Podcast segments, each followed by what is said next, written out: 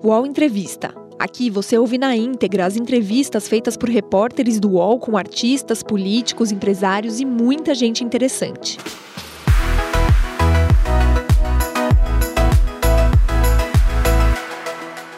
UOL entrevista hoje Antônio Tabet, ator e humorista. Participam dessa entrevista comigo a jornalista Cristina Padiglione, da Folha de São Paulo, e o jornalista Maurício Sticer, aqui do UOL. Veja agora o resumo da carreira de Tabet.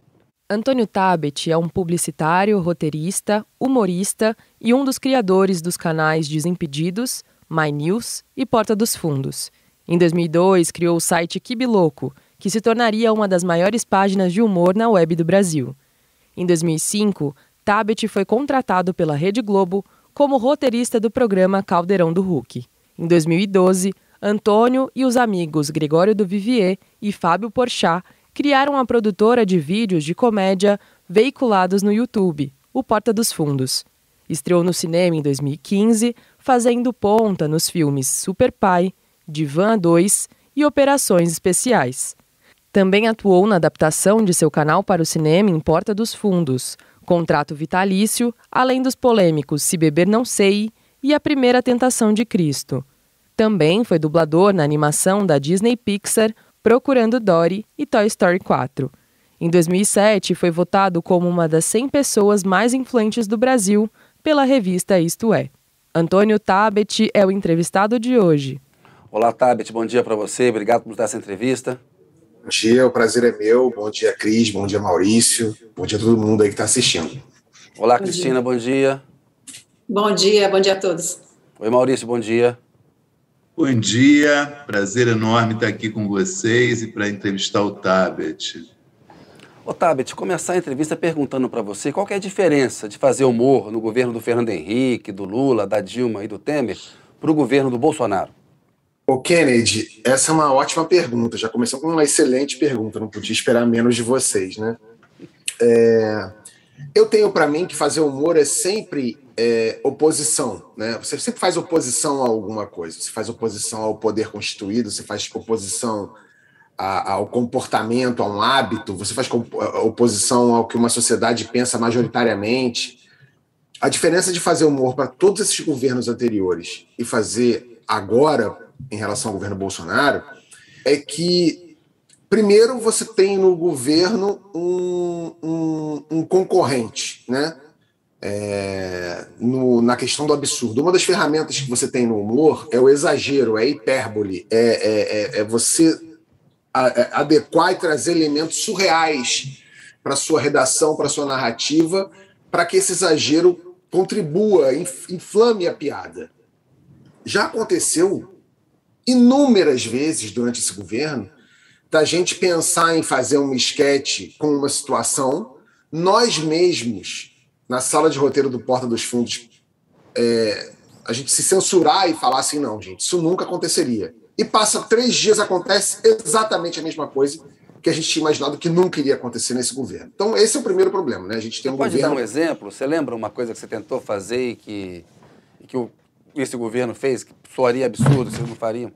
Posso. Na, teve uma época em que é, a gente estava tava, tava começando a rolar uns indícios de que haveria presença de pessoas simpáticas ao nazismo no governo, e a gente pensou numa esquete em que seria a apresentação de um novo ministro, por exemplo, e seria um nazista típico, né? um cara que chegasse com, com o uniforme da SS, falando é, com sotaque alemão, um cara nítida, um nazi, seria um nazista apresentado como, por exemplo, secretário de culturas do Nordeste, por exemplo, seria uma coisa assim. E a gente, não, mas acho que seria pouco demais, talvez não aconteceria. Você, a gente acabou desistindo da ideia. Passou dois dias, foi lá aquele cara da. O, o, Alvin. o pré. O, o Bonfim, exatamente com. Alvin, Alvin. O Alvin, Alvin, Alvin, verdade, verdade. Roberto Alvin, que é o que é o, o, o Mário Frias de. o primeiro Mário Frias, foi lá com. O cara replicou um discurso nazista com, com, com, com trilha sonora. Então você fala assim, não, peraí. Tudo, né? É, então você fala, não, peraí. Ou seja, esse, esse é um dos exemplos que a gente. Mas já aconteceram outros, vários tantos.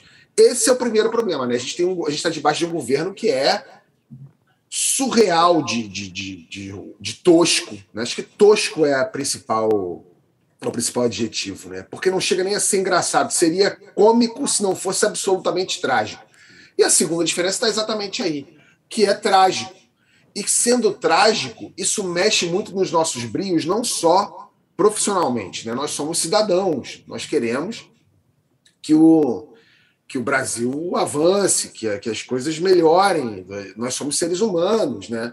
Então, e sem falar que esse governo também começou, né, é, no, no, fim do primeiro ano desse governo, com Porta dos Fundos sendo alvo de um do primeiro ataque terrorista depois da redemocratização do país, um ataque que ganhou desse governo o absoluto silêncio, ignorância é, que, que, que tinham né, um propósito óbvio de, inclusive, fomentar e incendiar literalmente esse tipo de militância. Tabit, quando você, só antes da gente falar desse atentado, que eu acho que ainda é, ainda é um assunto, é, quando você diz que é, esse governo mexe com os brios de vocês, é, eu, eu, entendi errado se você quis dizer também que vocês se questionam se está valendo a pena seguir do jeito que vocês estão, se, se, se o próprio trabalho de vocês nesse, nesse, em alguns momentos? Não, não, não, Maurício, de forma alguma. Pelo, muito pelo contrário. Isso faz com que a gente queira, continue, estamos mais ávidos, com mais vontade de, de, de resistir, de continuar e de fazer o possível para não só. Porque o humor ele também ele anestesia, o humor faz rir, o humor diverte, mas o humor informa. E cabe a nós, né, a gente tem que aproveitar a nossa capilarização, a nosso, nosso poder de penetração, nosso poder de comunicação, e sim informar o que está acontecendo, e sim lutar para ser ainda mais oposição que o humor normalmente é em relação a este governo que está aí. Então isso mexe com tudo, mexe assim, é, o Porta dos Fundos sempre se caracterizou, é, e isso também é outra diferença relacionada à pergunta que o, que o Kennedy tinha feito, é, que em outros governos, no Porta dos Fundos, a gente sempre teve correntes políticas muito diferentes entre nós, sabe? Há pessoas que são mais progressistas, menos progressistas, mais de esquerda, menos de esquerda, mais assim, mais assado. É, isso não só na política, time de futebol, religião, tudo. Nós sempre fomos muito plurais no Porta. Né? As eleições sempre foram muito divididas no Porta dos Fundos. Pela primeira vez, o Porta dos Fundos está unido em torno de um objetivo que é precisamos votar em qualquer entidade. Pode ser Lúcifer, menos no Bolsonaro. Ah, Beth, é, o, o, a Globo, que é a maior produtora de audiovisual do país, está na mão contrária do Porta dos Fundos, né? Teve um esvaziamento do humor como nunca antes na história da emissora. É, você tem algum diagnóstico? Me parece que tem um, uma resistência mínima no jornalismo ali, mas o humor deles virou só uma coisa de costumes dividida com multishow. Podia ser também não só uma questão de custos, porque eles têm uma opção também de fazer um outro programa diferente desse. E foi totalmente esvaziado. Quer dizer, uma empresa que teve Chico Anísio, Jô Soares. O próprio Tá No Ar, quando nasceu, foi diagnosticado que a emissora teve coragem de fazer alguma coisa diferente, muito inspirado pelo Porta também, que já era um hit na internet. Então, eu não sei se você tem algum diagnóstico sobre isso. Então, Cris, é difícil porque eu não estou lá dentro, né? Eu não trabalho na Globo, eu não tenho nenhum vínculo com a Globo. É... Mas, assim, de fora e, e, e tentando, tentando entender é, eu acho que a Globo passou por alguns problemas é, de avaliação de mercado há um tempo. A impressão que me dá, como uma pessoa que trabalha com isso e vê de fora, né? Acho que a Globo demorou para entender a internet, demorou muitos anos para entender a internet. A Globo passou muito tempo vendo a internet, o próprio YouTube, como um, um concorrente e não, e não como uma, um braço que ela poderia esticar e, e, e aproveitar que, que é a maior empresa de comunicação do hemisfério sul do planeta Terra, ela poderia usar isso em favor dela e, não, e demorou para acordar para isso. Então, vocês lembram, antigamente alguém postava um conteúdo da Globo no YouTube, a Globo ia lá e matava o conteúdo, derrubava o canal, e hoje a Globo tem os canais dela no YouTube, depois de muitos anos. Ela fez isso com muito atraso. Depois fez isso de novo com o Netflix, né? É, Netflix, quando estreou, quando Netflix começou, a Globo, se quisesse, tinha comprado Netflix. A Globo podia, a Globo tinha bala na agulha para comprar o Netflix. Hoje a Globo tinha o Globoplay dela com, com a tecnologia, com o catálogo, com tudo do Netflix. E demorou de novo e está até agora aí com o Globoplay ainda tentando dar correndo uma alavancada, atrás. correndo atrás da Globoplay em todos os sentidos, de conteúdo, de tecnologia, para plataforma e etc e tal. Então, acho que esse é o principal problema, mas acho que isso não está relacionado exclusivamente ao humor. Depois, acho que teve um outro, um segundo problema que, que para mim, é um problema estratégico em relação à audiência. Né? É, você, quando produz conteúdo, você tem, que tá, você tem que se preocupar não só com quem já gosta de você, mas tem que estar preocupado com quem virá a gostar de você em algum momento. E a Globo, eu cresci vendo desenho animado na Globo. Né? É, você vai formando gerações a partir disso, desse hábito de você ter criança te assistindo, jovem interessado em você. E a Globo, em algum momento, é, simplesmente jogou fora o público infantil dela. Tirou o desenho animado, tirou tudo que interessava a criança do ar, é, focou na dona de casa, e aí a Globo ajudou a criar uma geração que passou a assistir Galinha Pintadinha e os, os irmãos Felipe Neto na, na, nos tablets da vida. Né? Os pais começaram a entregar as crianças para o tablet e tirar esse hábito de assistir a TV Globo. Então, acho que isso também foi um problema. E aí, quando esses problemas todos se juntaram, mercadológicos, estratégicos, é, você vê a sua conta diminuindo, né? o seu dinheiro diminui. E aí, para terminar, eu acho que teve aquela. Houve aquela questão envolvendo o Márcio Smelling, né, que foi um, um, um meteoro ali na Globo, e quem trabalhava com humor na Globo, e eu conheço pessoas que trabalhavam lá, sabiam que era um programa muito caro, apesar de ser de ser de ter pouco espaço de grade, de, era um programa que era caro, tinha um volume, um valor de produção muito alto, é, muitos bons roteiristas, mas a Globo ainda mantém lá, sim, que eu sei, muitos, muitas pessoas excelentes, excelentes roteiristas, excelentes atores, excelentes diretores. Infelizmente não está publicando nada, mas eu espero, torço para que em breve a Globo tenha, porque a Globo sempre foi referência para isso e hoje em dia ela também aposta em, em produções feitas fora de, fora de lá, né? O Porta dos Fundos mesmo, que história é essa? Por chá é produzido pelo Porta. Sim. E é um programa da grade da Globo. Então, se a Globo quiser, inclusive, podemos continuar produzindo para lá. Eu adoraria ter um talk show na Globo. Globo, se você quiser, eu posso fazer um talk show para vocês, está precisando. Você teve um na TBS que era ótimo, né? De, de esporte, né? Muito bom. É, teve, foi bem legal. O Tabit, é, quando a gente, é, você fala sobre é, tomar partido, né, que nessa eleição é, não tomar partido já é tomar partido, diz que o Porta está unido, a gente entrevistou o Pedro Cardoso e conversamos um pouco sobre essa tomada de posição que um artista, né, você é um ator, um roteirista, tem peso na, na, na opinião pública. É importante que pessoas como você, que os atores, os humoristas tomem partido, tem toda essa discussão agora é, se no show o artista deve manifestar a posição política dele ou não, enfim. O Bolsonaro não tentou é, vetar esse tipo de coisa. Como é que você analisa esse posicionamento político de atores, artistas, pessoas que têm um peso no debate público? Então, eu, eu acho que eu acho que é importante, sim.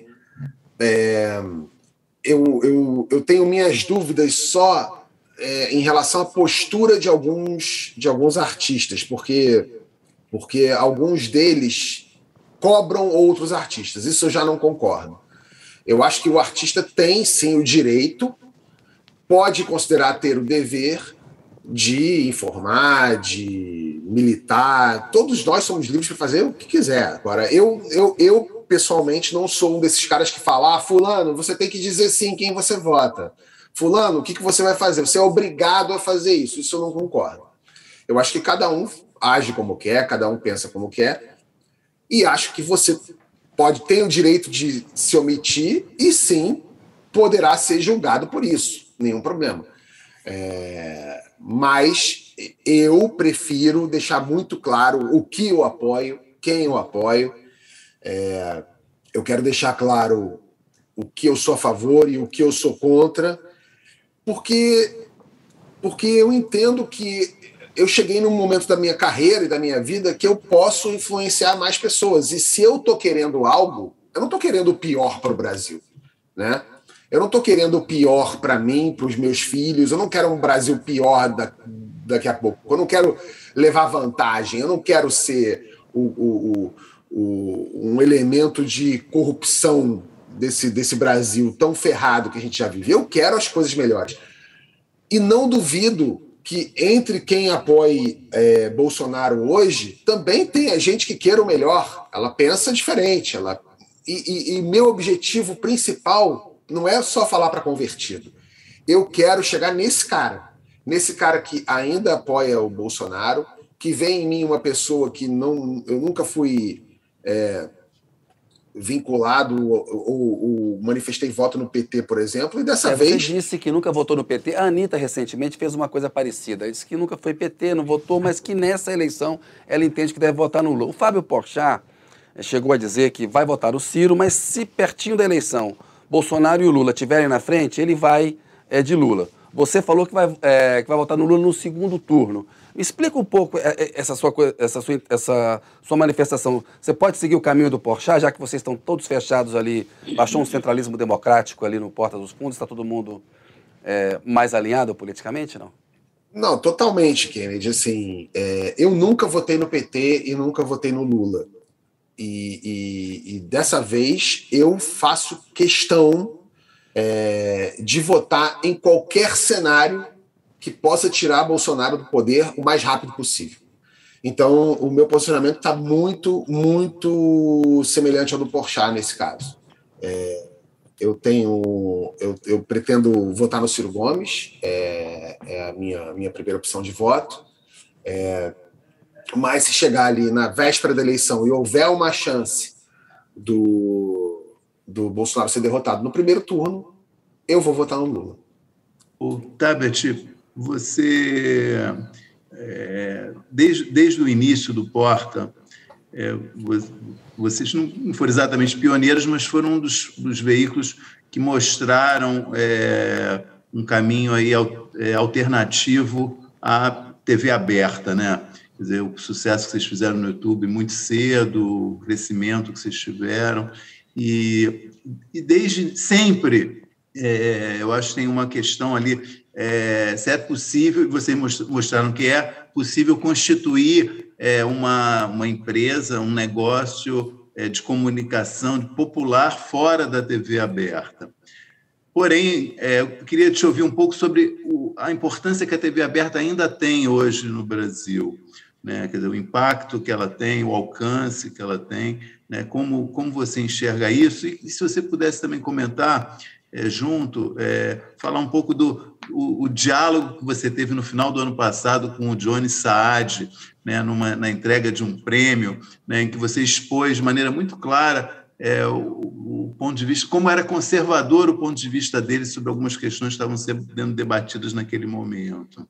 E se você acha que isso é uma coisa geral na TV aberta, se é um conservadorismo é, maior, assim, se é uma coisa que, é, enfim, fica é.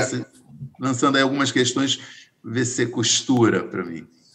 Então, é, é, a TV aberta ainda é extremamente importante, ela ainda dita muito do que a gente consome e faz nas redes sociais, vê? Basta o programa estar tá no ar, ele pode ser um programa gravado, ele está pautando os trending topics do Twitter. E não precisa ser um programa muito bom, não. Pode ser Power Couple, que eu nunca, nunca nem assisti. Uma, uma, porcaria de um Power Couple da vida tá lá, e tá lá no trending topic. Uma pessoa fala alguma coisa, uma apresentadora tropeça na Globo News, vira um assunto. Então, a TV ainda tem esse poder de penetração, e, e eu acredito que esse poder ele é menos é, em, é, relacionado à audiência da TV mas ele é ele é mais ele é mais ligado à liturgia que a TV tem culturalmente em cima de nós como sociedade. Então assim, a TV é uma coisa ainda sagrada, ela ainda é a lareira da casa das pessoas, né? Então tem essa, as pessoas têm essa reverência é, para a TV. Então tem esse, esse elemento ainda existe. Ele está acabando, ele está mudando, mas ainda está presente. Então, e você vê isso, por exemplo, eu vejo isso é, na hora de contratar gente para Porta. É, é, no Porta, eu sou, do, do, entre os fundadores, eu sou talvez o cara mais responsável por trazer novos talentos. Eu sou o cara que fica garimpando e trazendo gente. E, e 99% das vezes eu tenho êxito nisso, né? De trazer a pessoa que eu quero trazer e a pessoa dá certo no Porta. Mas tem 1% que eu não consigo. E uma vez, por exemplo, eu, eu, tava, eu, eu, tava, eu assistia, eu não vou dizer quem é a pessoa, mas eu assistia um, um cara que fazia um, um, conteúdo muito engraçado no Instagram. E eu falei, pô, esse cara é engraçado. Eu comecei a analisar o cara, porque eu vejo uma pessoa ali, eu fico, começo a seguir a pessoa, vejo, olho, vejo, tenho certeza se é isso mesmo, se é tudo isso ou não. Eu fico ali, vejo outros trabalhos da pessoa, começo a perguntar, eu vou cercando até ver se é realmente tipo um olheiro de futebol, né? Eu fico ali olhando. E eu fiquei olhando esse cara, olhando, olhando, olhando. Me interessei. Eu falei, esse cara aí pode, pode ser um, um excelente novo talento para o Porta. E aí pedi para entrar em contato com ele. Falei, vem cá, você quer fazer um teste no Porta e tal, sei lá o que, sei lá o que. E aí ele primeiro topou e depois ele desmarcou e falou assim, não vou poder. Aí a gente, mas pô, por que você não vai poder estar aqui com a gente e tal? Aí ele, pô, não vou poder porque eu vou fechei para fazer umas participações no programa da Eliana. Aí a gente, porra. E nada contra a Eliana, adoro a Eliana, mas assim, o cara poder ser o novo ator do Porta dos Fundos, ele optou por fazer participações, cinco, cinco participações no programa da Eliana, ele foi e fez. E não veio pro Porta. Uhum. Então, assim, para você ver o tamanho ainda que a TV ocupa na cabeça, no imaginário dessas pessoas que querem trabalhar com isso. Isso você estava falando em relação ao poder da TV aberta, né? Depois você falou sobre o. Os donos da TV aberta. Pois é, isso é muito, isso é muito diferente. Não dá para dizer, por exemplo, que, a, que a, as pessoas que pensam a Globo são exatamente as pessoas que pensam o SBT, a Band e a Record. Esse trio Band, SBT e Record é nitidamente mais conservador, mais alinhado ao governo do que a Globo e os demais, né? É, e acho, acho que a Globo, pelo contrário, tem até de maneira, na, na, minha opinião, como audiência meio atabalhoada, tentando forçar até uma barra progressista em alguns momentos. É, acho que isso tem que ser tudo feito de maneira de maneira construtiva para você não evitar problemas, inclusive. É, porque a emenda pode ser pior que o soneto quando você quer ser muito é, a, a, Globo às vezes me parece, sabe quando você está na sua ceia de Natal e vem uma tia tua de 70 anos e ela descobriu uma gíria jovem e ela fica repetindo essa gíria jovem e todo mundo fala, não. É, às vezes parece isso, essa, essas, esses arroubos progressistas da Globo me parecem isso às vezes. Então, eu acho que eu, sou super progressista, acho que isso tem, a gente tem que mudar hábitos e costumes sim, mas a gente não pode fazer isso a fórceps. Acho que até é muito muito diferente a, a maneira que a Globo pensa agora. SBT, Band e Record, aí é um puro suco do, do conservadorismo brasileiro do que ele tem de, às vezes, de pior, né? É, no, no, discurso, nas pessoas, é, é, bem, é bem complicado. Otávio, você disse que você é progressista, mas você é muitas vezes identificado como um cara é, conservador no Porta, por posições políticas, econômicas. Fala um pouquinho da sua orientação política ideológica, como é que você vê isso, até, e como isso influencia a tua produção cultural também.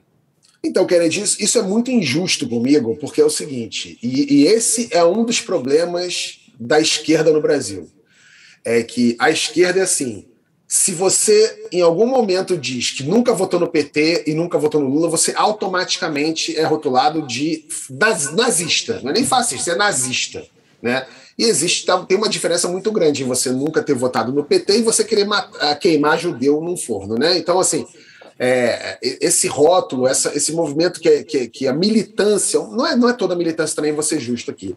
Alguma militância de esquerda faz, é muito, é muito ruim. Eu sempre conto uma história que nas últimas eleições, eu moro num, num, num edifício e é, alguns dos funcionários do edifício, os porteiros, eles, eles também estavam divididos. E aí eu sempre passava por um porteiro e perguntava: e aí, Zé, vai votar em quem? E aí, Manuel, vai votar em quem? E aí um deles falou assim: Ih, doutor, eu vou votar no Bolsonaro, eu sou fascista. Ele não sabia, ele não sabia nem o que era fascista, mas ele, tava, ele, ele começou a dizer que ele era fascista porque alguém o chamou de fascista porque ele não ia votar no, no, no Lula, sabe? Então, no, no Haddad. Então, assim, é, esse é um problema. Eu sempre fui rotulado como é, o cara de direita do Porta. Então, assim, eu devo ser a primeira pessoa de direita do planeta que é a favor do casamento gay, que é a favor das cotas, que é a favor da, é, de políticas de aborto, que é a favor da descriminalização das drogas. Então, assim, eu sou o primeiro cara, eu sou um, eu sou um feito, né? Eu, eu devo ser uma joia rara, né? É, minha orientação política, eu cresci, eu cresci num lar brisolista. Meu pai era muito amigo do Brizola, meu pai era muito amigo do Darcy Ribeiro, é, meu pai era muito amigo do César Maia, quando o César Maia era secretário de, da Fazenda do Leonel Brizola. né? PDT. É, do PDT. Então, então, assim, eu cresci é, muito mais alinhado à social-democracia do que, do que outros, do que perto de outros movimentos. E, e assim, é, dessas figuras todas, a que mais me cativava a partir da literatura, a partir do, da, da maneira que pensava, era o Darcy Ribeiro eu sou uma pessoa que acredita é, que a educação é a chave para a gente mudar o Brasil. Só através de educação, pensando em longo prazo, a gente vai mudar o país. E é uma pena, porque eu vejo que o Brasil hoje é, tá, é comandado por políticos que não estão preocupados em plantar árvores, eles só querem deitar nas árvores dos outros. Ninguém está preocupado em ser impopular, ninguém está preocupado em fazer alguma coisa que perdure. Não. E eu sou dessas pessoas. Eu acredito que só educação, só com muita educação de base, a gente vai produzir cidadãos melhores, eleitores melhores e políticos melhores. É como eu penso. É, e, e, e esse, esse é o reacionário do Porta dos Fundos, que sou eu. Velho brisolista. É isso. É isso. Cristina. eu acho que vocês eu acho que você chegou a comentar no Papo de Segunda que você tinha, talvez essa fama venha primeiro de uma brincadeira do Pochá na Jovem Pan e também talvez de uma posição mais conservadora na economia. Tem a ver com isso, que você até se. É, você falou que a, a, a diretora lá do Greg News disse que você é uma espécie de Obama, né? um democrata. Nos Estados Unidos você seria um democrata, é isso? É, ela falou que eu sou um democrata americano. Eu adorei. Alessandra, Alessandra Rufino. É. Isso, ela falou que eu era um democrata americano, eu adorei. Não, porque assim, eu, eu acredito que o governo.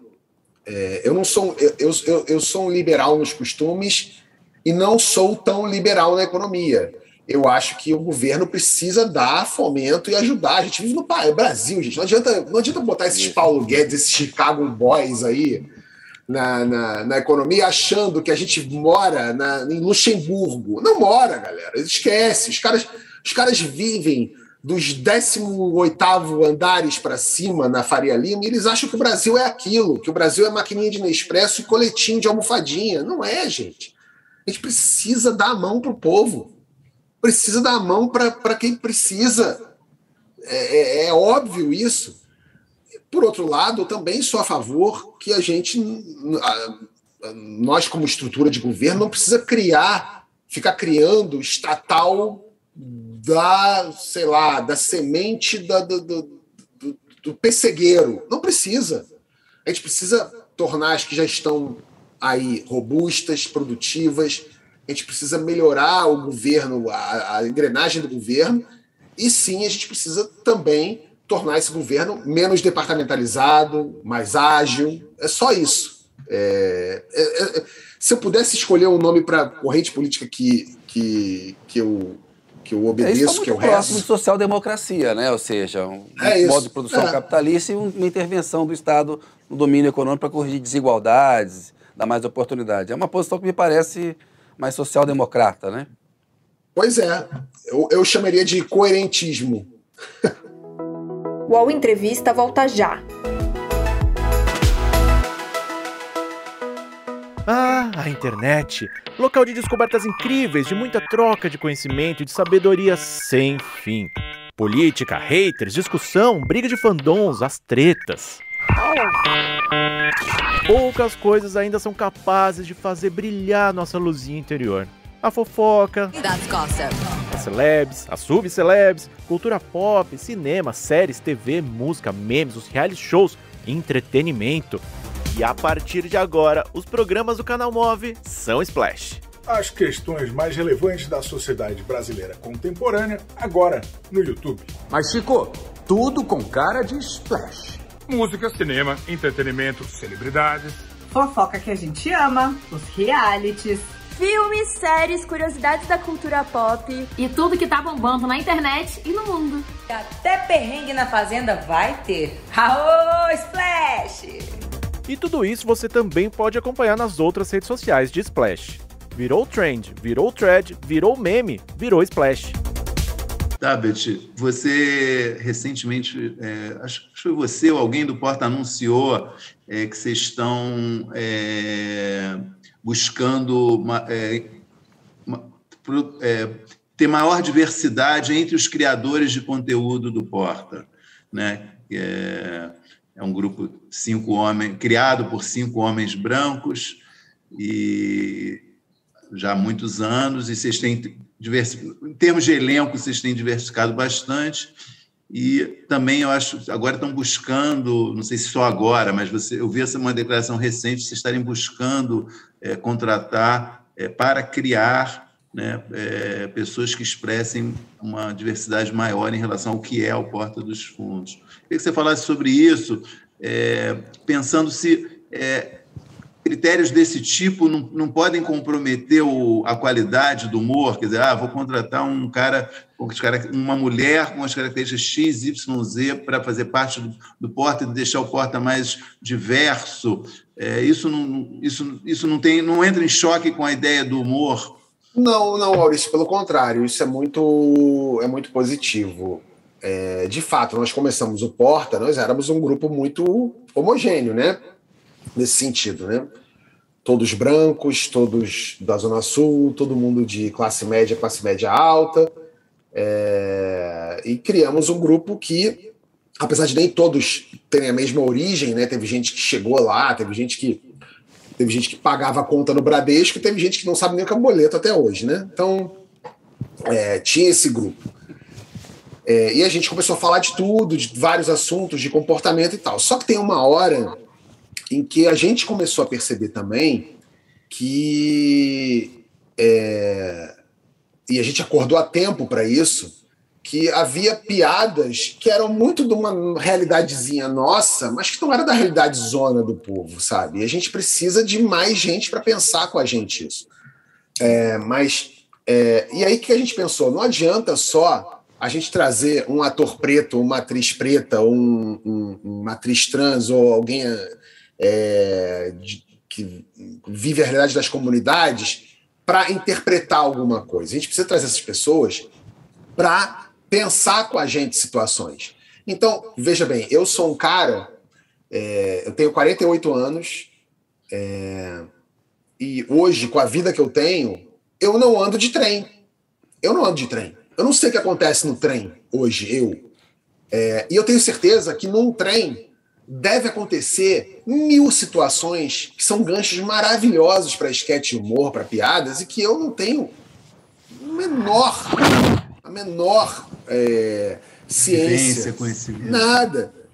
Então eu quero trazer pessoas para pensar, trazerem essa, essas ideias para a gente, porque eu posso não ter é, essa ideia, essa referência lá no início, mas eu posso ajudar esse cara que tem essa ideia, essa referência, a dizer isso funciona, isso não funciona, vamos por aqui, por ali. Então assim, o Porta hoje está mais preocupado em trazer essas, essas realidades diferentes para dentro do nosso, do nosso leque de opções, nosso leque de redação, e também preocupado em formar esses profissionais.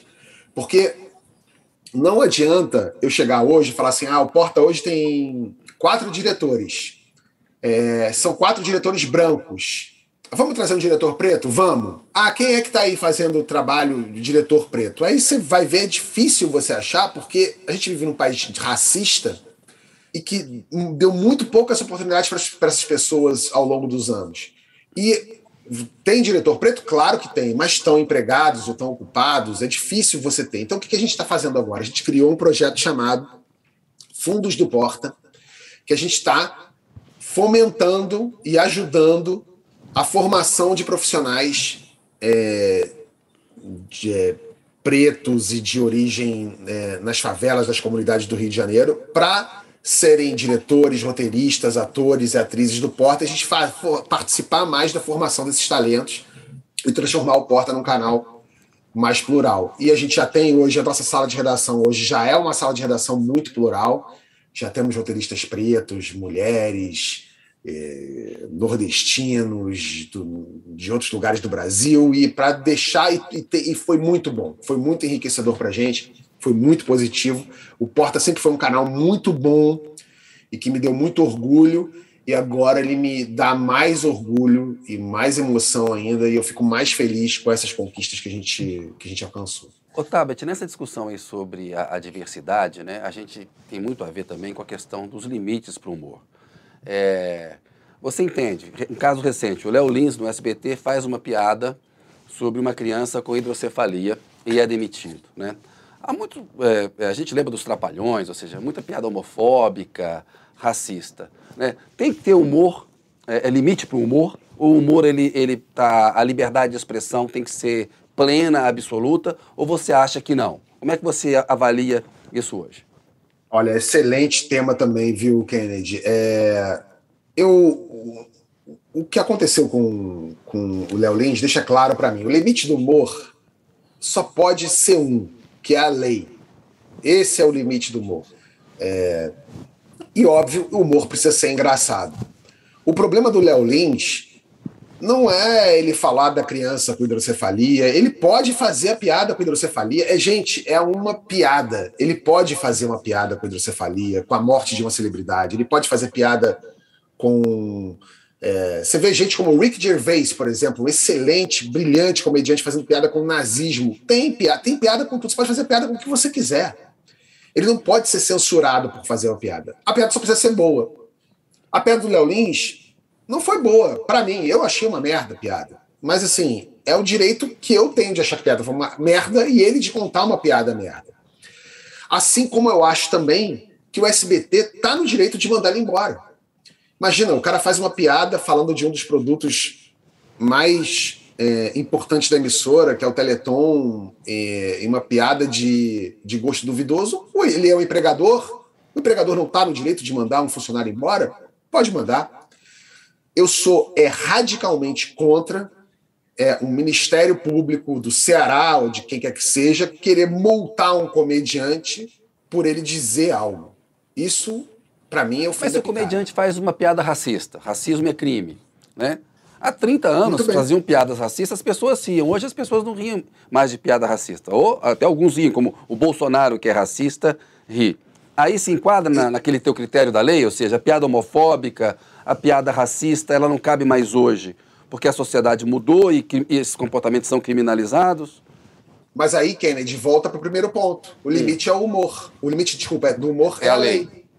Entendeu? Se, é, se a lei diz, olha, você não pode fazer piada assim porque isso virou crime, então você não pode mais fazer piada assim porque isso virou crime. Pronto. É, agora, a piada que ele fez não é criminosa. A piada que ele fez só é uma piada ruim não é um crime. E aí, quando entra alguém e fala, ah, você agora, toda vez que você falar a palavra ou faz, fizer a piada tal, você tem que pagar 20 mil reais. Que, quem é que define isso? É, quem é que criou essa. essa... Mas a questão ali, isso... né? Não é delicada? Criança com hidrocefalia, uma piada que vai nessa coisa aí. Eu, eu, eu entendo essa questão da liberdade de expressão, que tem muito a ver também para a gente, jornalistas. Depois eu até queria falar um pouquinho com você sobre a sua experiência como é, nessa área de conteúdo jornalístico é, do My News. Mas essa piada desse cara ali, não, ela não foi só ruim, ela está num limite ali de estigmatizar uma criança que tem um problema real, não? Então, Kennedy, só... mas... Pode falar, Cristina. Não, eu, queria, eu queria emendar só nessa questão do Kennedy, que o Porta tem trabalhado com uma ideia é, que também pega outros humoristas, que é não, não rir do, do oprimido, é, mas rir do opressor, debochar mais do opressor do que do oprimido. Nesse sentido, me parece que tem havido um, um consenso ali do, do Porta nessas piadas, e raríssimas vezes vocês esbarraram em alguma coisa que deu ruim, que teve que tirar do ar e tal. É, me corrija se eu estiver errado. Não, totalmente. Mas, mas, gente, olha só eu entendo, Kennedy, que a piada está num limite, eu entendo que a piada pode causar um desconforto, mas isso também é parte do trabalho de alguns humoristas. Tem humoristas famosérrimos que fazem isso, e, e não só em relação a temas como uma criança com hidrocefalia. Se você perguntar para mim assim, ah, Tabet, você faria uma piada com uma criança com hidrocefalia? Eu não faria. Eu não gosto, não acho graça, não consumo, não penso nisso, não, não é. Mas ele pensou. O problema, Kennedy, é que se esse argumento do tipo, ah, mas aí não pode, ah, mas aí é complicado, isso serve para outro lado também. Porque amanhã um cara vai fazer uma piada com igreja evangélica e vai chegar um feliciano da vida e vai querer falar assim: não, gente, mas aí não pode, porque aí tá, tá, tá debochando da minha fé, tá debochando do meu. Isso, não, isso é sagrado, com isso não se brinca, com isso não pode. E aí é um problema, entende? Então, eu acho que a gente tem que ter liberdade. É, pra, a liberdade de expressão é, um, é, é fundamental para uma sociedade democrática e acho que a lei tem que ser sábia o suficiente para coibir qualquer tipo de exagero que faça com que o alvo de uma piada, o alvo de algum discurso, seja é, preservado. No caso da piada do Léo Lins, ele fazia uma piada é, sobre uma criança com hidrocefalia, para mim, é só mau gosto. Mas ele não está levando perigo à criança com hidrocefalia. Ele pode estar tá causando um desconforto para a família dessa criança, pode estar tá causando. Mas, mas entende o que eu estou falando? Sim, sim. Não, é por causa, não é por causa da piada do Léo Lins é, que alguém vai bater. Tem que ser cancelado. Tem, é, a questão é, da cultura é. do cancelamento. É, ou então, por exemplo, uma, existem. Que é existem, diferente de. É, existem não, diferente da, homofo exemplo, da homofobia. É, exatamente. Existem discursos que aí sim precisam ser coibidos, porque a partir desse discurso, por exemplo, eu acho muito pior um pastor que chega numa igreja, esse pastor que não paga imposto, que fala isso em nome da liberdade religiosa, diz que tem que entrar no terreiro e quebrar tudo, ou que é, quem é gay é do diabo. Porque esse cara amanhã ele pode estar tá patrocinando uma agressão a um casal gay na Paulista, como acontece recorrentemente.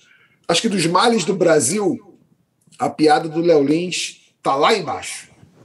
E o Porta está fazendo 10 anos agora, né? Tem, tem esquetes que vocês olham para trás e dizem isso, talvez não seja melhor lembrar muito, né? Eu queria que você desse exemplos. E eu não sei se vocês vão fazer remakes desses clássicos, tipo do do Mário Alberto e, e, Odete e tal. Enfim, é. queria saber se. Então, a gente já começou, já, já publicamos dois, duas releituras de clássicos, né? O primeiro foi o da Clarice Falcão, né? Que era o Essa é para Você, ela fez a segunda versão agora. Tivemos uma segunda versão do vídeo Rola, que também foi para o ar agora. É, o próximo, salvo engano, está no ar agora, que é o vai entrar no ar daqui a pouquinho. Não, já é, daqui a pouquinho. Vai entrar no ar, que é, o, é uma releitura dos Dez Mandamentos e de outros é, vídeos clássicos do Porta. Entre eles, sim, teremos uma, uma continuação do Mário Alberto com a Odete. Né? Primeiro foi o que eu quero, Mário Alberto, agora vai ser o que eu quero, Odete. Tá Maravilhoso. Tá Mas tem algum que vocês evitaram porque ele teriam, talvez não fosse bem compreendido hoje? Tem, né, ao longo de 10 anos a gente teve uma série de mudanças de, de conceitos e tal. Então não sei se tem alguma coisa que vocês dizem isso é melhor a gente não remexer. Então, pior que não, sabia, Cris? A gente tem um, tem um vídeo nosso, que foi o primeiro, nosso primeiro vídeo que foi exibido, que é um vídeo chamado Traveco da Firma que é um cara que ele se travestia para ganhar dinheiro para renda complementar dele de trabalho. Isso o amigo dele ficava surpreso quando via ele na rua assim. É... Hoje a gente entende que esse termo, a gente não teria usado esse termo hoje, traveco da firma, que na época ele não era um termo ainda é, vinculado a, ao preconceito e estereotipado e tal. Quer dizer, ele já era estereotipado, mas ainda não era tão vinculado ao preconceito, à transfobia como é hoje. Mas normalmente não. A gente não tem um conteúdo nosso que a gente veja, assista hoje e fala, nossa, mas que coisa. Eu acho que ainda bem a gente estava bem adiantado no nosso tempo, na, naqueles 10, há 10 anos. Então a gente já falava de coisas como o feminismo. O que eu quero, Maria Alberta, é atual até hoje, por exemplo. É um uhum. vídeo de 10 anos, né? Sim. Ah, Betty, podia só tentar arredondar a questão é, anterior ainda é, sobre é, o humor, pensando nos especiais que vocês fizeram de Natal, né? É, todos tiveram muita repercussão e muita reação, né? Estou excluindo a bomba que jogaram. Isso é uma outra discussão. A, a, bomba que jogaram na sede do Porta, que isso aí é crime mesmo. Mas é, houve muita reação. Até um, um certo ponto, eu acho, é, também eu concordo com você, do jogo, é do jogo isso, a pressão de um lado, a pressão do outro, né? Eu não gostei da piada, eu conclamo meus fiéis a, a boicotarem a, a Netflix e a Netflix não escreveu o, o, o, especial de vocês no prêmio, porque também sentiu a pressão. Isso tudo, tudo é do jogo, eu acho. Né? É, mas também houve judicialização né, no caso do, dos especiais da Netflix. Você acha que aí, é que aí já se ultrapassa o limite? Quer dizer, quando você vai na justiça para tentar proibir um, um especial. O resto você admite, é isso? Só para não, então, eu acho que eu acho que tudo é do jogo. O que, tá na, o, que, o que a lei permite é do jogo. O que você, o que eu acho canalice, para mim já vira uma canalice, é quando você tenta. Vou dar um exemplo. O Porta, alguns dos especiais de Natal do Porta, que aconteceram? É, algumas igrejas começaram, é, uma organização especificamente, não vou lembrar qual é, ela começou a judicializar a, a, promover processos contra o Porta em várias cidades do Brasil. Certo. Ao mesmo tempo. Uhum. Para ver se a gente se ferrava de uma maneira assim, precisa de um, um advogado em Macapá, precisa de um advogado em, no Recife, precisa de um advogado no Rio Grande do Sul, precisa... e aí eles começam, isso já é é uma, é uma corrupçãozinha deles, sabe? É, é uma, uma, prática para um estrangulamento econômico, né? Lawfare. É, é uma, é, né? Ele está fazendo isso para estrangular financeiramente vocês. Exatamente. E aí, só que a gente conseguiu reverter tudo isso, porque a justiça não é feita só de gente escrota, tem muita gente boa na justiça. Então, eles concentraram todos os processos numa vara só, então a gente conseguiu resolver essa situação. É, mas assim, alguém está no direito de processar? Tá. E está no direito de perder também. Foi o que aconteceu. É, aquele Instituto Dom Bosco já processou o Porta várias vezes, perdeu todas. O Botafogo processou o Porta e perdeu. É, o Anthony Garotinho processou e perdeu. Então, assim, tem várias pessoas que processaram porta e pode processar à vontade. Vai perder. Se a gente tiver errado, perdemos, perdemos nós, mas não é o caso.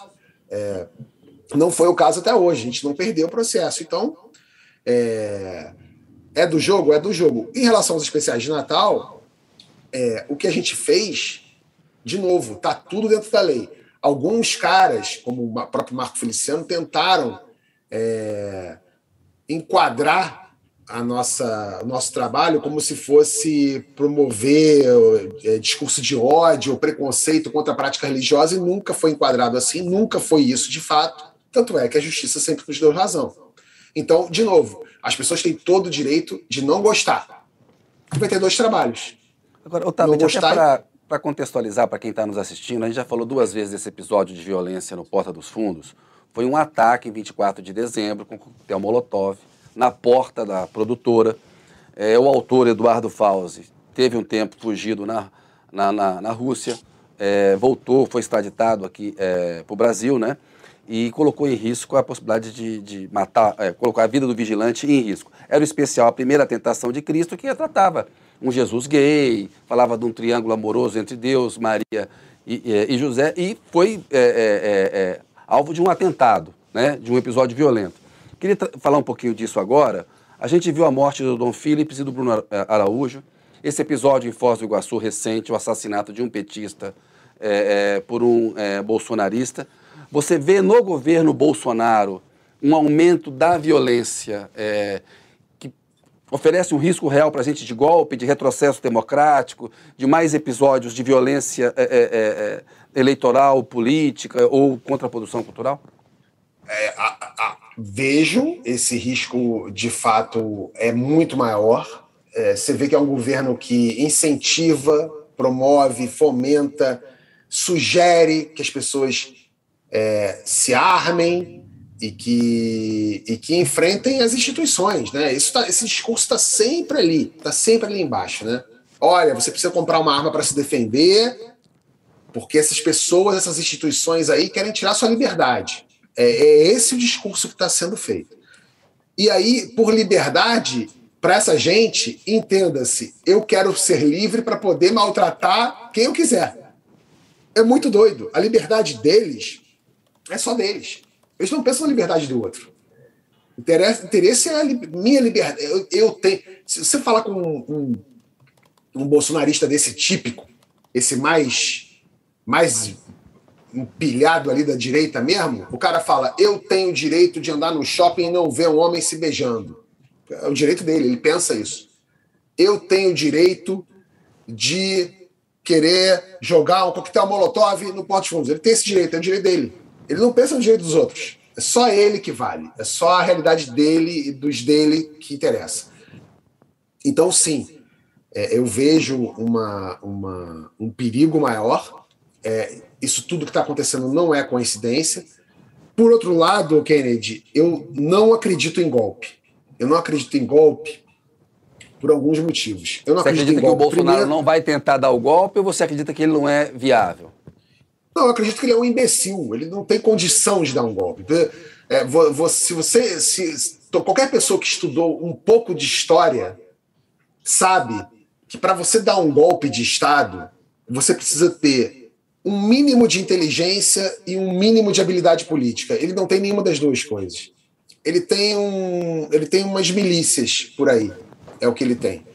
É, só que eu acho que. Como é, como é que ele vai, ele vai dar um golpe baseado em quê? Ele vai dizer que é, que é a mesma eleição que, que reelegerá o Lira, por exemplo, não, não valeu?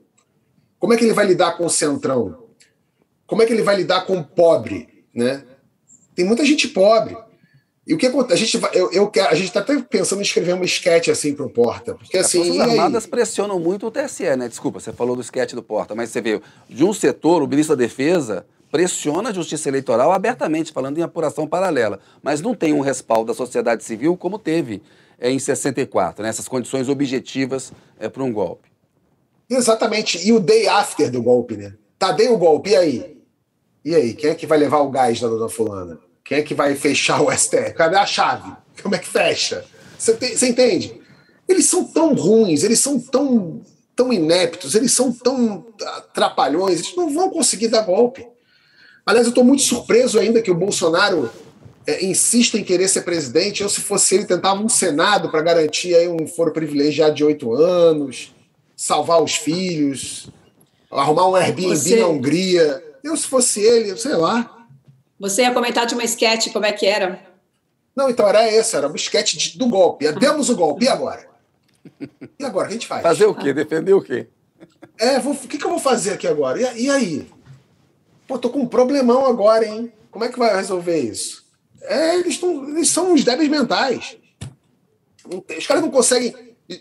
Gente, pelo amor de Deus, o Pazuelo era o especialista, era o rei da logística nas Forças Armadas. O cara foi o pior ministro da saúde numa época de pandemia. O cara não conseguiu, o cara não conseguiu fazer um FedEx de, de vacina de São Paulo para Manaus. Ele não conseguiu. É, é, esse especialista em logística que vai ajudar com o golpe? Só para só entender. Se, se, se, os caras não sabem, é... o cara pita árvore, não dá golpe, pô. Essa, esse, esse aumento da, esse estímulo, né, esse discurso que você descreveu né, de é, intolerância, né, no fundo é isso, né, um discurso de, é, que, é, que estimula a intolerância, né, é, pró-armas e, e contra é, a diversidade, etc, etc, etc. Especificamente em relação a vocês, pós-atentado, é, que foi tipo né, o, um pior momento, né, de, que eu acho, pelo menos que a gente viu, que atingiu Porta dos Fundos, a situação de, do, do grupo é, mudou, foi afetada de alguma forma depois disso? É, vocês, vocês têm medo de alguma coisa? Sofreram alguma coisa, alguma outra é, represália? Como que está como que tá a vida de vocês é, do Porta dos Fundos? Ah, do, na ocasião do atentado mesmo, foi óbvio muito ruim. Só não foi pior porque nós não estávamos no Rio. É, a gente já tinha dado férias, então a gente estava. Só, só o João Vicente estava no Rio, mas o Gregório estava viajando, eu estava viajando, o Fábio estava viajando, o Ian estava morando em São Paulo. E, e foi véspera de Natal, né? Então, assim, óbvio que foi um, um, um clima horroroso para a gente, a gente ficou muito apreensivo e muito preocupado, a gente, a gente se preocupou muito com a nossa segurança durante um período. As investigações da polícia é, é, infelizmente não, não, não prenderam os outros quatro, porque, segundo os policiais, eram cinco acusados, foram três coquetéis Molotov lançados e cinco pessoas envolvidas. É, durante o processo, ficou, ficou na dúvida se, se, esse, se, esse, se esse crime seria investigado pela Polícia Federal ou pela Polícia Civil. É, houve uma, uma orientação que eu me arrependo muito hoje em dia de tirar isso da esfera federal para deixar na esfera civil, porque da, da, civil, porque o falavam, porra, o governo federal tá com o Sérgio Moro e, e Polícia Federal tá com Sérgio Moro e Bolsonaro. Então isso não vai andar para frente. Vamos deixar na Polícia Civil. A Polícia Civil pegou, mas também não andou com o negócio. Então quatro, a gente não sabe quem são. É, o Fausto está aí preso é, e estão categorizando o crime dele como incêndio, né? Mas eu acredito que isso teria sido melhor se tivesse sido federalizado desde o início, porque a Polícia Federal, né? Depois daquele momento houve já tantas trocas que certamente a gente teria já resolvido já ter pego todo mundo. Mas hoje em dia não. Isso não nos mudou como, não nos abalou como grupo de produção cultural. É, pelo contrário, isso nos incentivou, deixou a gente com sangue nos olhos. É, e não, não aconteceu nenhum episódio, nunca houve nada parecido com aquilo e nem piorou depois também. Mas sim, desejamos que esses cinco elementos sejam presos e paguem pelo que fizeram, porque não é, é aquilo. A gente, os, os bolsonaristas mesmos, mesmo gostam de gostam tanto de, de traçar paralelos com o que acontece aqui nos Estados Unidos. Imagine se uma trupe de humor, e não precisa ser o Saturday Night Live, não, pode ser mais chinfrim mesmo, pode ser um. pode ser qualquer coisa. Se, se jogam três coquetéis Molotov na, em Nova York, na sede de um grupo de humor, o que aconteceria com esses caras? Onde é que eles estariam agora? Né? E aqui é isso. O cara foi embora para a Rússia falando abertamente que tinha sido avisado da prisão dele com antecedência. Né? Esse é o Brasil. Então a gente pode dizer que o Peçanha estava envolvido nas, nas investigações do, do atentado ao Porto. Eu queria entender como é que nasceu esse personagem, o Peçanha, é, e falar também sobre o paralelo dele no México, né? O que, que une essa figura é, entre Brasil e México, traz que é uma figura que sintetiza muita coisa ruim, é, falar sobre essa exportação da franquia da, do Porta, mais focada na figura do Peçanha, e queria também saber se o Peçanha vai ter alguma alteração numa eventual mudança de governo, que a gente é, fica nessa expectativa, né? Como é que ele se comportará é, no, na próxima gestão? Hein? O Peçanha não muda, né? O Peçanha, ele é o, Peçanha, o Peçanha é uma instituição brasileira que não muda independentemente do governo. Pode ser, o presidente pode ser o Boulos, o presidente pode ser o Bolsonaro, não importa. As Peçanhas sempre vão existir.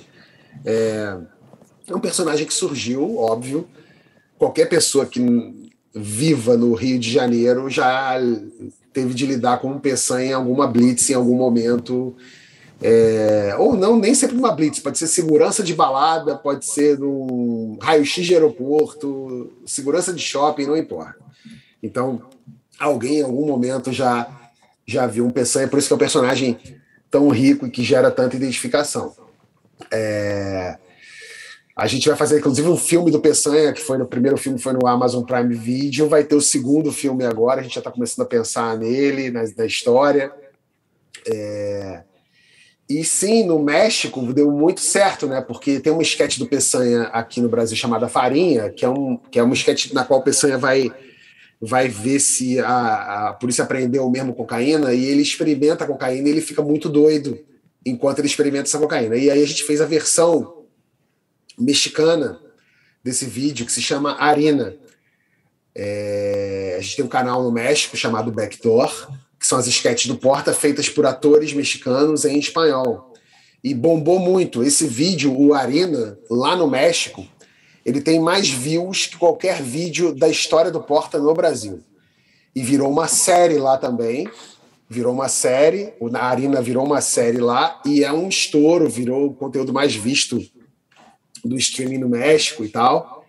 É, deu super certo e, e é, isso, isso abriu, abriu fronteiras para gente, né? Porque agora a gente tem o um canal no México, já temos um canal na Polônia também, e existe projeto para levar o Porta dos Fundos para a França, para a Itália e fazer finalmente em inglês. A gente só está imaginando, vendo ainda qual vai ser a primeira porta de entrada para isso. Muito Otávio, legal. Maravilha. Estamos chegando aqui. Tem mais uma pergunta rapidinho aí, Stácia? Porque estamos chegando aqui no. Não, fim. não. Não? Vamos lá. Não. O, o, o Tabet, Eu sabia um... dessa história do México. E o Peçanha, só para quem está nos assistindo, é um policial que o, o, o Tabet interpreta, enfim, é bacana a, o personagem. Pinga Fogo aqui com você, Tabet. Fábio Porchat. Dinâmico. Gregório do Vivier. Gênio. Marcelo Adnet. Talentoso. Tata Werneck. Um, inquieta. Flamengo. Flamengo. Flamengo. Eduardo Fauzi. Bandido. My News. Opinião. Ciro Gomes. Um, democrata. Dilma. Firme. Temer. Raposa. Bolsonaro. Fora. Lula. Povo. Otávio, agradeço muito aí a sua entrevista. A gente chegou aqui ao final. Muito obrigado, viu, meu caro? Valeu mesmo. Obrigado a vocês. Tchau para todo mundo. Valeu, Cris. Valeu, Maurício. Beijo para todos. Muito obrigada, foi ótimo. Obrigada. Obrigado, Tabet. Muito obrigado mesmo. Valeu, gente. Abraço, Cris. Abraço, Maurício. Abraço novamente, Tabet. Abraço. Pessoal, chegamos Obrigada. ao final. Abração. É, até uma próxima. O UOL, o Entrevista volta é, nessa semana com mais uma entrevista. Na quinta-feira, vamos entrevistar o ex-presidente Michel Temer. O UOL Entrevista e outros podcasts do UOL estão disponíveis em uol.com.br/podcast. Os programas também são publicados no YouTube, Spotify, Apple Podcasts, Google Podcasts e outras plataformas de distribuição de áudio.